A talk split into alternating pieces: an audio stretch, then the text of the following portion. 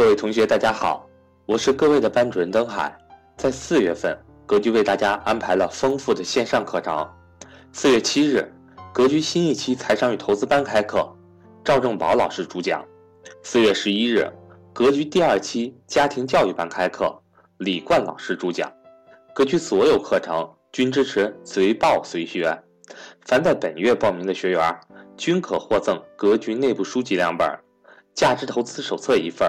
以及格局推荐的理财书籍大礼包一份，欢迎大家和我联系，我的手机为幺三八幺零三二六四四二，我的微信为格局全拼小写后面加上六八六八，也就是格局六八六八。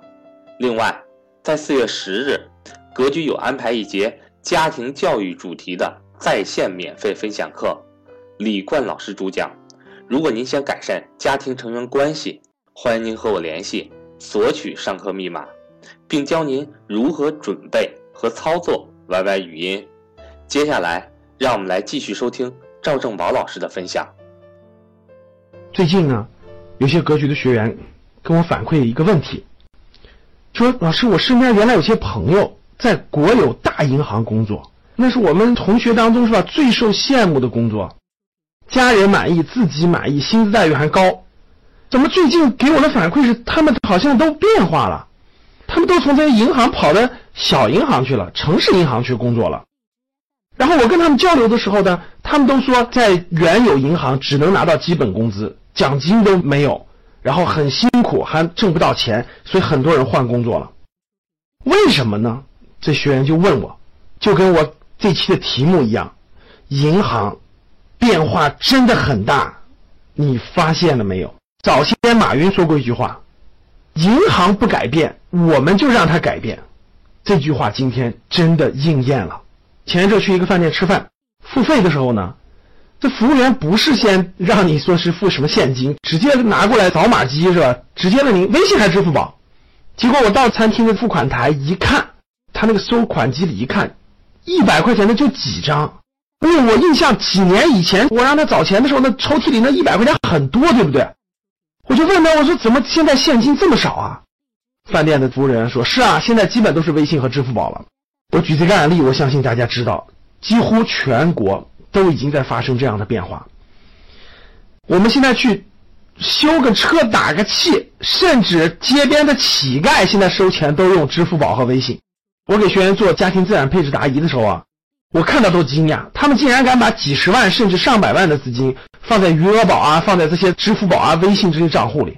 大家想想，这最大的改变是什么？最大改变就是老百姓的钱不往你银行放了，很多钱都放在余额宝、支付宝里了，放在蚂蚁金服、放在微信金融里了。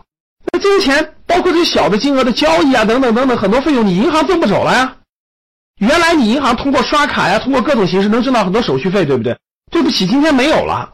大量的这种小额交易，各种可能赚钱的地方都被这两个巨头给赚走了。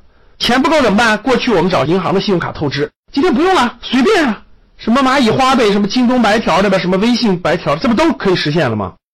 哇，大家想一想，真的是银行不改变，我们就把它改变了。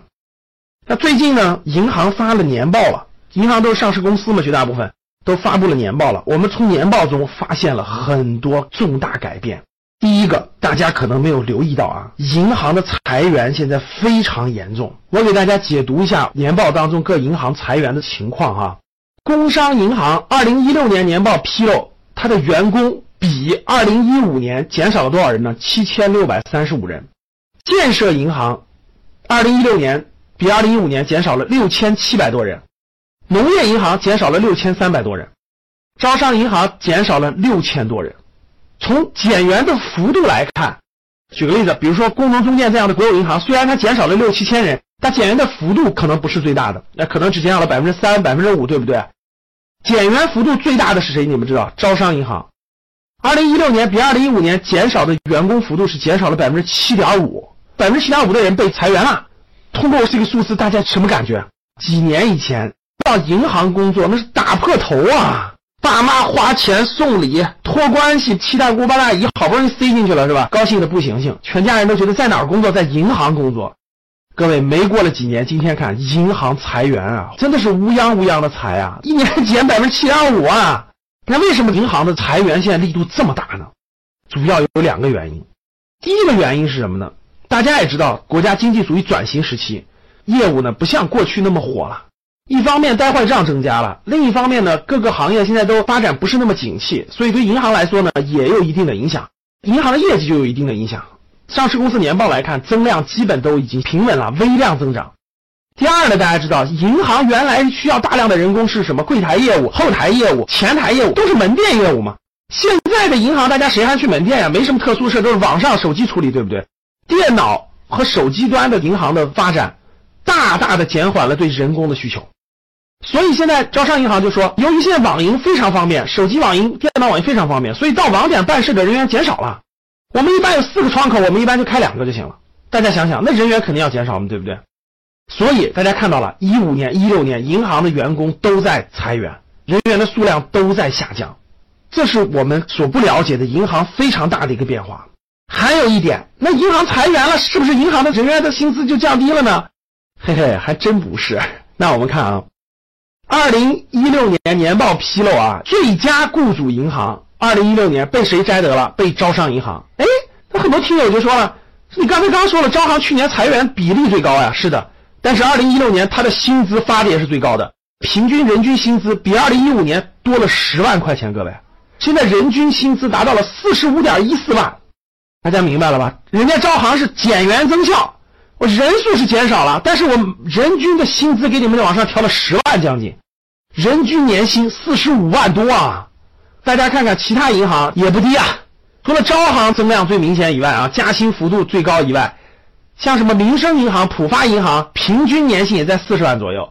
然后呢，像交通银行也达到二十八万。国有银行垫底啊，工农中建这国有银行大部分在二十多万到三十万之间。银行里面的行长什么的等等收入比较高，普通员工其实也不是特别高，所以平均下来是这样的。通过我上面解读，我相信大家对现在银行的变化应该有了个新的认识了。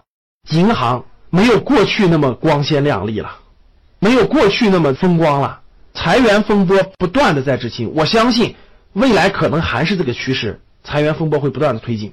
但是我相信未来银行是一个分化的，服务好的银行能够满足更多的个人需求，能够满足更多私人银行业务的银行，我相信还有发展空间，还会有更好的表现，人家的薪资一样会高。那有一些发展不好的银行，服务不好的银行，我相信会面临更多的压力，更多的裁员的压力，更多薪资不增长的压力。银行确实变化太大了。